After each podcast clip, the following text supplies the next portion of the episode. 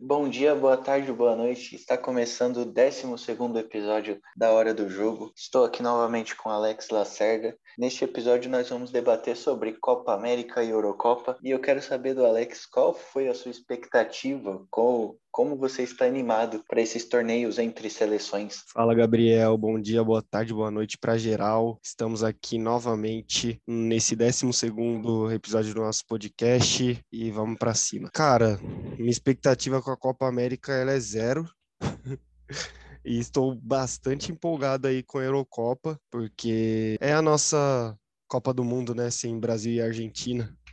Então, é, é de se esperar muito e é aquele preview da Copa do Mundo como vai ser ano que vem, né? E aí, no caso da Copa América, a gente vai ver a seleção brasileira sobrando, porque não tem ninguém que bata de frente aqui no nosso continente americano. Então, eu acho que vai ser isso.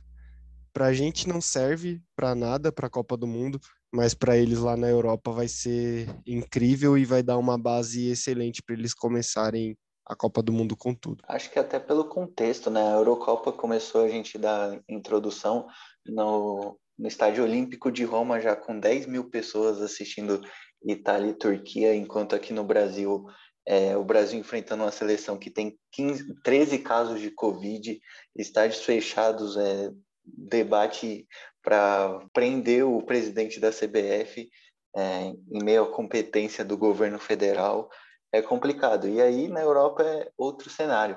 A Itália venceu por 3 a 0 a Turquia na estreia, que foi na sexta-feira, é, mostrando um indício que a Itália vem muito forte também nesse caminho para a Copa do Mundo. Foi a primeira vez que a Itália venceu por mais de dois gols de diferença na história da Eurocopa. Então, um ataque fortíssimo com Immobile, Insigne, é, a Itália vem bem forte para esse caminho de Copa, né? Sim, bem lembrado. O ambiente aqui é bastante conturbado se comparado à Europa e qualquer outro lugar do mundo, né? Mas estamos aí, firmes e fortes. Vamos ver, né? Se. Porque acho que mesmo a seleção jogando mal, né? que a gente não, não tem mais aquele brilho, né, de ver a seleção brasileira, mas a gente fica esperando, né, quando chegar lá em 2022 a gente vai ficar esperando ver se se dá certo a gente ser campeão, mas vai ser bem difícil. É, o Brasil foi o último, né, aqui da América, fora da Europa, né, a ganhar a Copa do Mundo. Então, já vai fazer, ano que vem vai fazer 20 anos, né, no ano da Copa. São 19 anos, ano que vem faz 20. E aí vamos ver. Eu acho pouco provável, mas em relação à Itália, cara, a Itália tá aí, né, há 28 jogos sem, sem perder. Lembrando que desses 28 jogos só ganhou de três seleções, né, que estão no top 20 da CBF, da que estão no top 20 da FIFA, que Estados Unidos, Portugal e Holanda. Baita seleções, né? Mas o restante não está nem no top 20 da, da FIFA. Mas é uma baita seleção e chega como eu acho que chega como favorita, lembrando também que temos França, né? Temos Portugal também, que vem bem forte. E a Inglaterra, né, que ganhou hoje, que ganhou ontem de por 1 a 0 da Croácia. É, exatamente. A, a Itália mostrou bom futebol, acho que vem muito mais pela expectativa. É, Criou-se uma expectativa para essa Eurocopa e a Itália vem bem, vem com a moral lá em cima, então pode sobrar nessa Eurocopa que como você falou, tem França, tem Alemanha, tem, tem Portugal, que são grandes favoritas para esse torneio, tem a Espanha também, mas eu acho que o negócio que ficou marcado para a história dessa Eurocopa foi a morte súbita, abortada do Eriksen. Cara, impressionante aquela cena. Eu fiquei todo arrepiado e todo mundo aqui em casa estava assistindo o jogo e ficou sem acreditar, porque, cara, a cena que tava fazendo os caras chorando, o Delaney chorando, o Teve a cena que a mulher do Eriksen foi programado e o Kjaer, o zagueiro capitão da Dinamarca, foi lá falar com ela e ela aos prantos. Aí eu falei, pô, o Eriksen foi de base, foi embora. Mas impressionante. Tipo, até fizeram um levantamento que em países de primeiro mundo, a chance do, de um Eriksen sobreviver é de 7%. E eu imagino aqui no, num país como o Brasil, qual, qual porcentagem seria do Eriksen sobreviver, de qualquer pessoa, né? Sobreviver quando tem essa morte súbita. E o médico falou que ressuscitou o Eriksen, porque quando ele chegou para atender o Eriksen, ele estava tava respirando ainda, mas do nada tudo mudou. E aí, cara, imagina o sufoco como foi para todo mundo que estava ali. Aqui de casa foi assustador. Então, como foi a sua impressão, Alex, quando você viu esse caso com o Eriksen? Pô, eu tava, tava de plantão, né, no sábado do jogo e aí não estava acompanhando o jogo. Mas assim que que aconteceu, eu recebi a notícia e fui procurar para ver o vídeo, né? E cara, eu acho que é instant, foi instantâneo em qualquer pessoa do, do planeta Terra que viu essa cena, que foi se arrepiar e ficar muito emotivo na hora, porque é algo que a gente nem tá tá esperando, cara. Não, pô, não tá esperando. O cara tá indo pra bola e, tipo, tem a morte súbita. Isso foi embaçado. E aí eu tava vendo até uma, um Twitter falando que o que a gente vive é tão sombrio, sabe? Esse cenário de pandemia e tudo que tá acontecendo, que nas nossas horas de distração, que a gente vai assistir um jogo, acontece uma coisa dessa. E aí, cara, foi esses 10 minutos muito malucos, sabe? Que o pessoal achou que realmente ia perder o cara, ia perder o Eriksen. E aí, eu, eu não sei se você viu, mas o, o doutor foi lá na Globo lá que comandou a, a Copa do Mundo, né? Coordenou os médicos na Copa do Mundo, alguma coisa assim. E aí ele tava falando, mano, que os caras fizeram tudo errado. E aí eu fico me perguntando, tipo, você lançou essa porcentagem aí de 7% que sobrevivem num país de primeiro mundo. Imagina se os caras tivessem feito certo, né? Porque já que eles fizeram errado e conseguiram bater esses 93% e ressuscitar o cara, voltar o cara, aí eu fico pensando, será que, tipo, o cara tava mal intencionado falando aquilo? É, sobre o que aconteceu? Mas o, neg o negócio que ele falou foi sobre a situação da ambulância eu até imagino que, tipo, aqui em casa a gente ficou mesmo, caramba, a ambulância não vai entrar nessa situação. Só que é aquilo. Se o cara parasse de, de fazer lá o negócio com um desfibrilador, ele ia ficar. ele Eu até vi um dado que cada minuto sem fazer com, com a máquina lá, são 10% que ele perde de chance de sobreviver. Então eu fico imaginando, imagina esperar a ambulância sair, é, tirar a placa de publicidade ali para a ambulância entrar para ir para o hospital, porque é aquilo, cara, nas, no desespero, né? Então acho que os caras eh, fizeram a melhor situação, porque eu imagino que se tivesse pegando um protocolo do Brasil aqui, que é tirar a placa de publicidade, voltar, pegar o cara lá com maca, fizer tudo isso Fora sem tá que... estar mexendo com o Eriksen, e a chance dele morrer era muito grande. Não, fora que aqui no Brasil a gente ia ter que, os jogadores iam ter que tirar a ambulância, né? Empurrar para ela pegar no tranco. É, trânsito fora. que é embaçado, é. Mas é isso, é. vamos pular para aí... coisa. Não, e só um detalhe, a Finlândia acabou ganhando o jogo. o, a Dinamarca eu não sei quem foi o cara que perdeu um pênalti impressionante. Foi até um erro meu aqui não saber quem foi o nome, mas o cara bateu um pênalti horrível. Tudo bem, a gente perdoa, né? Porque o cara podia estar pensando no Eriksen ainda. Mas a Finlândia foi até fofinho, o cara não comemorou o gol, então cabe esse não, detalhe gol, aqui. Gol Mandrake, né? Que, pelo amor de Deus, né? Schmeichel. Ah, é. Schmeichel, palhaçada. Mas vamos deixar, deixar em off. E falando aqui de comemoração, só passar rápido, a Bélgica ganhou da Rússia e o, e o Lukaku fez a homenagem ao Eriksen, falando, é, Eriksen, I love you. Para quem não conhece, né, do inglês, falou que amava o Eriksen, então é sempre... Foi fofinho, os dois jogam na Inter de Milão, né? Então deixaram essa mensagem que moveu, né, essa situação do Eriksen. O Neymar postou que estava em oração, o Cristiano Ronaldo, todo mundo ficou muito preocupado. E aí, você comentou no, no início da sua passagem, no dia 13 de junho teve Inglaterra e Croácia, a gente está gravando aqui na madrugada de 14 de junho. A Inglaterra venceu a Croácia, eu até acordei cedo para assistir esse jogo porque eu fiquei empolgado, que era uma revanche de semifinal de Copa do Mundo. A Inglaterra ganhou com o gol do Sterling. Eu deixo aqui o espaço para você falar que você nunca criticou o Sterling, Alex. nunca critiquei, pô. Mas vamos lá, falando sobre o Lukaku aí, pô, aulas de inglês com o Gabriel Gomes. Muito bem, pô. Na tradução aí. Tradução eu tô livre. Inglês, tô tendo inglês nesse semestre, então eu ótimo, tô ótimo. aproveitando aqui o meu espaço. Não, segundo o Johnny Doria, as crianças vão ter é, inglês aqui em São Paulo desde o primeiro ano do fundamental. Com a vacina chegando aqui, a gente até faz publicidade para João Dória. o que o homem trabalha é sacanagem, pô. O que o homem trabalha não tá escrito. Mas vamos pro futebol. vamos lá. Pô, vamos aí no jogo da Inglaterra com o gol do grande Sterling, que eu, que o Gabriel acabara de criticar, e o Sterling vai lá e caixa. Mas, pô, é o que a gente troca ideia, né? O cara só é bom no FIFA. O cara é gênio no FIFA e na vida real ele é um merda. Cara, eu, eu achei até engraçado no comentário que o cara falou. Você acha difícil correr com a bunda empinada igual o Sterling? Pô, o Cleison corre igual ele, mano. É muito bom isso. É muito bom. Então, o Sterling ainda tem esse desafio a mais.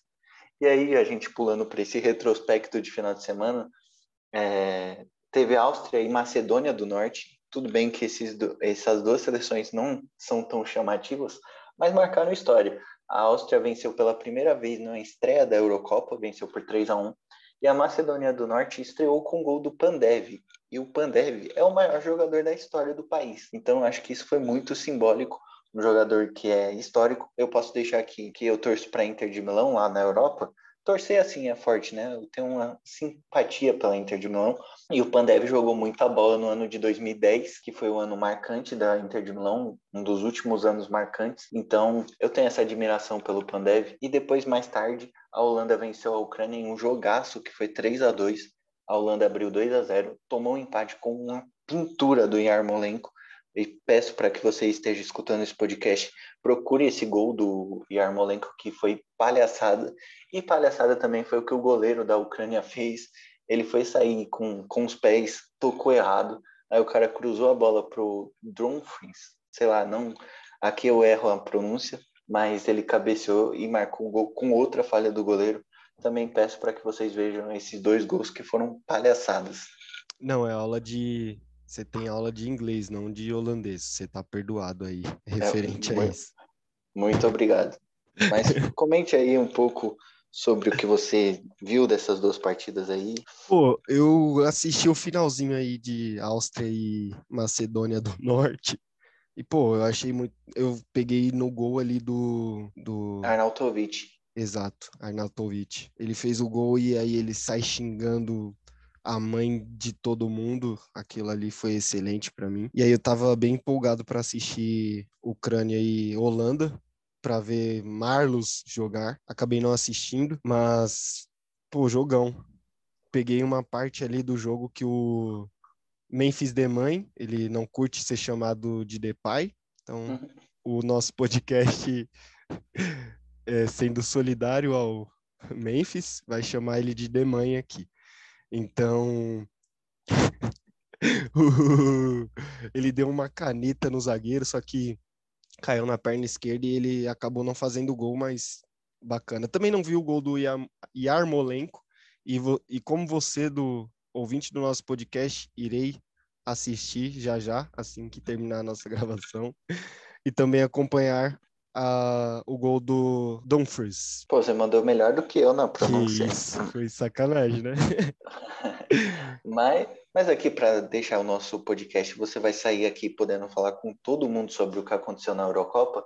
País de Gales e Suíça empatou em 1 a 1 Gols de Embolou, que era uma grande promessa da Suíça, que não deu em nada. E o Moore, que fez um gol com a cabeça toda enfaixada. Não sei o que aconteceu antes, porque eu também não assisti esse jogo, sendo sincero com vocês, mas foi esse fato aí que aconteceu.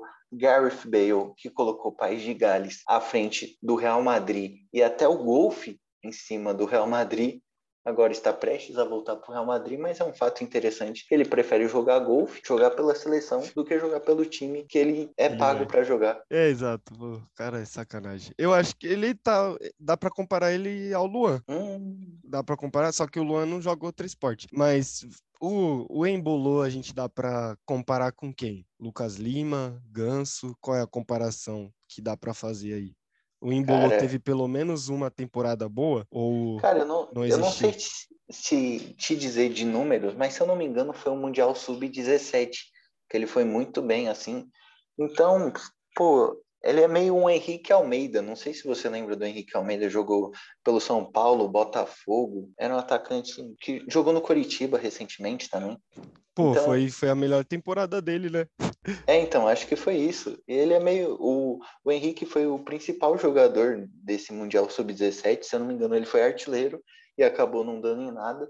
Então o Embolo pode ser também uma espécie disso. Foi um jogador que prometeu muito e acabou não, não resultando muita coisa na Europa. Pô, se, se para falar de sub-17 dá para a gente lembrar aquele Lázaro, né, que jogou recentemente aí no sub-17 da seleção brasileira, que prometia muito e aí, sei lá, começou a jogar no Flamengo bastante e agora tá um pouco sumido aí. Não lembro mais do Lázaro. Ah, mas eu acho que ele ainda não fez nem 20 anos ainda, Lázaro. Você tá sendo um pouco precoce com um rapaz, né? Que, que isso. Que... Não, só, só lembrei porque nunca mais ouvi. É importante colocar esses detalhes aqui na mesa. O Henrique Almeida, ele foi considerado o melhor jogador daquele torneio, e naquele torneio tinha um Lacazette, tinha um Lamela, tinha o Rames Rodrigues, o Musa, aquele atacante nigeriano que todo mundo joga no FIFA, Dudu, é, que está agora no Palmeiras, Oscar, Coutinho, William José, ele jogou com essa rapaziada tudo aí e foi considerado o melhor jogador da competição. Incrível, pô. Vamos falar aí, né, de Rames Rodrigues também, que. Aí o Rames Rodrigues eu acho que a gente pode falar, né, que não deu muito certo, né? Pra Copa do Mundo, pra Copa América, pô, até, tá em até 2022. o cara tá 2014, vacinado em 2022. Até 2014 ele deu certo, né? Mas você deu um ensejo. Vamos acompanhar aqui e falar sobre a Cova América, ou a Covid América, a que Copa América, que começa. É, é, impressionante, é só deixar aqui claro que ela ia acontecer na Argentina e Colômbia. Não aconteceu pela, na Colômbia porque está tendo greve política, e na, e na Argentina não acontece pelo Covid, e acontece no Brasil com o Covid. Então, é, neste domingo. Com Covid Brasil... pra caramba. Com Covid pra caramba, diga-se de passagem. Com, com muito Covid, inclusive no rival do Brasil. O Brasil venceu a Venezuela com 13 desfalques de Covid, jogou, colocou sete jogadores no banco. É um negócio que não estava acontecendo na Venezuela. A Venezuela começou a jogar com jogadores do seu país. A gente vê aí os nossos times enfrentando clubes da Venezuela e sempre é um passeio, então dá para levar esse nível. Um Deportivo Lara, por exemplo. Então, com gols de Marquinhos, Neymar e Gabigol, enfim, saiu o gol de Gabigol e o Neymar, que vive um excelente momento com a camisa da seleção brasileira, estreou assim a seleção brasileira em um jogo também muito chato de se assistir. Gabigol que não anda com um relacionamento muito bom, né, com o Flamengo. Só para constar aqui no podcast, mas legal. Eu, eu Gostaria do Gabigol no seu time? Bastante, pô, bastante. Daria, daria bom, daria bom o Gabigol no meu time. É um bom jogador, pô. Mas é, entrando nisso, para falar sobre Gabigol, eu acho, acho que é válido falar isso. Acho que ele é unanimidade na seleção brasileira hoje e também é, em ser o melhor atacante atuando no Brasil hoje. Eu acho que ele leva muito da, do pessoal gostar dele, né? Porque ele é mala pra caramba, só que todo mundo aceita que ele é um bom jogador. E aí a gente estava até trocando a ideia hoje que ele falou que ele se chama Gabi e não mais Gabigol e o pessoal acatou. Ninguém mais chama ele de Gabigol. Eu chamo ele pra caramba, porque eu acho, porque eu acho sensacional. Mas aí a gente fez a comparação com, por exemplo, Gustavo Mosquito, que toda narração da Globo existe a discussão de como o Gustavo Silva quer ser chamado. Se é Mosquito, se é Gu. ou se é Gustavo Silva.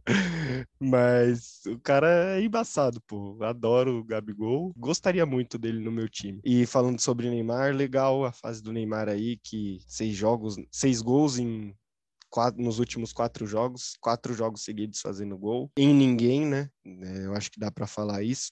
E o grande Marquinhos, que é incrível o que joga o homem. Só que não gosta, né? Pronunciar politicamente, mas é uma grande pessoa.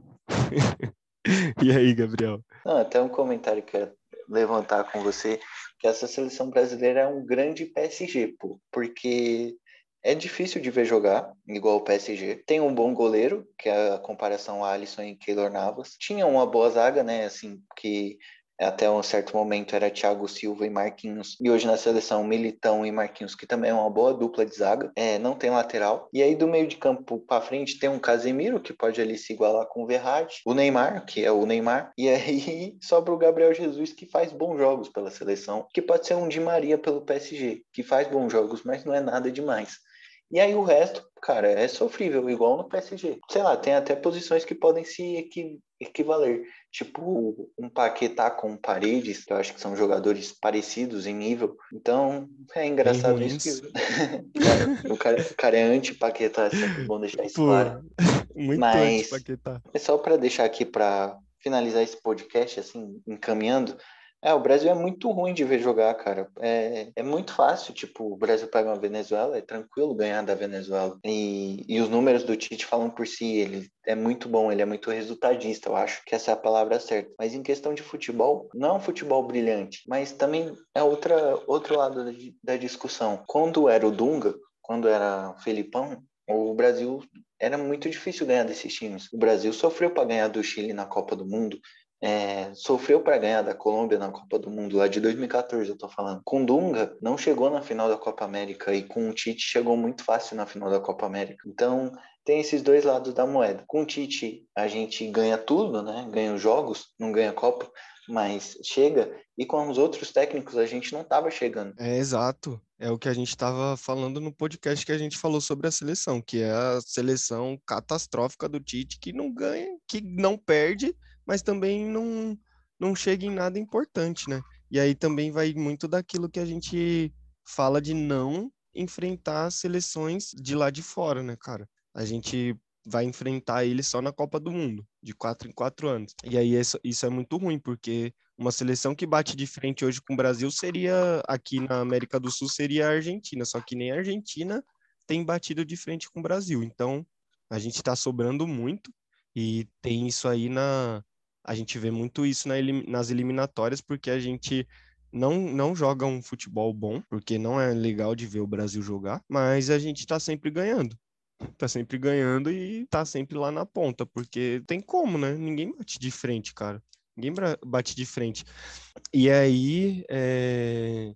eu, eu não consigo entender porque a seleção não consegue jogar, sabe? A gente tem, tem jogadores excelentes, tanto aqui no Brasil, né? Não dá para sei lá, convocar jogadores daqui, porque na Europa estão os melhores, isso é, é um fato, mas a gente consegue.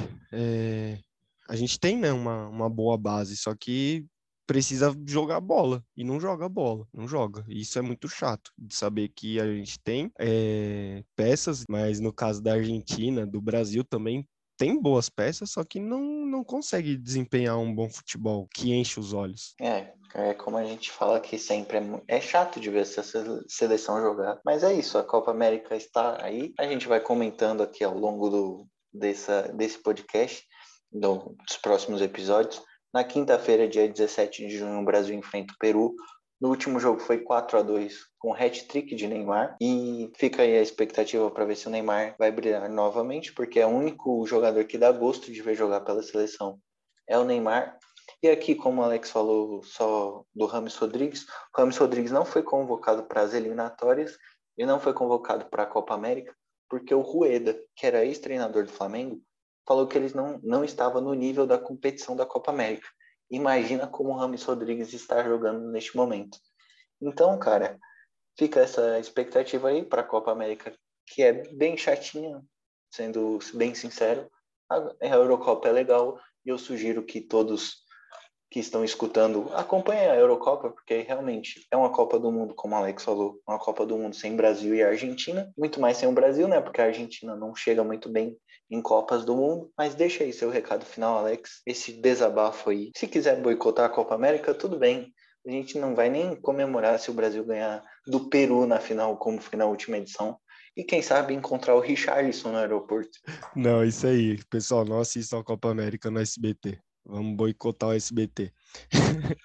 e, e a Copa América. É, quem sabe, né? Encontrar o Richarlison ali na ressaca de ser campeão da Copa América e ele cagar para você. Aconteceu isso aí com pessoas, viu? Aconteceu isso aí. Mas tudo bem. Amamos o Richarlison aqui nesse podcast. Menos no aeroporto. No aeroporto não gostamos dele. Mas é isso aí. Assistam Copa América, Copa América, não, assistam Eurocopa. Vai ter um grande jogo aí na, na terça-feira, né? Que é entre Alemanha e França já para começar aí o grupo da morte, que tem Alemanha, Portugal e França nessa Eurocopa. E o meu palpite seria que Portugal passasse aí nesse nessa loucura. O que, que você acha, Gabriel, só para a gente finalizar esse grupo da morte, que eu acho bem legal falar sobre. É, então, só falando aqui antes, é, um dia nós vamos fazer um podcast contando histórias. Essa história do Richarlison é uma das melhores possíveis, porque a indignação de um dos participantes desse podcast é impressionante até hoje, mas deixa no ar. E, cara, é, é um grupo bem legal, França, Alemanha e Portugal. Acredito que Portugal vem com uma força grandíssima, é uma das favoritas. Se o torneio não ficar entre Itália, França, Bélgica e Inglaterra, pô, também falei as melhores, mas aí se não ficar entre essas quatro, eu sou maluco. Então acredito que vai passar Portugal e França neste grupo. É isso aí, então. Mais um podcast aí, o décimo segundo. Semana que vem teremos o décimo terceiro. Como o Gabriel falou aí, iremos trabalhar em pautas para contar histórias para vocês, histórias reais que aconteceram e que são bastante engraçadas, mas tristes. É isso aí, Gabriel. Obrigado você que escutou até aqui e dá o seu recado final aí, Gabriel. Beijo. Um grande prazer conversar com você nessa madrugada de 14 de junho. Daqui a pouco o Alex está indo trabalhar. Eu vou editar, talvez jogar uma Weekend League ainda, que é, dom... é madrugada de domingo. Então, desejo para vocês um grande abraço, uma grande semana, que você vai escutar isso provavelmente na segunda-feira. Então, forte abraço e tamo junto.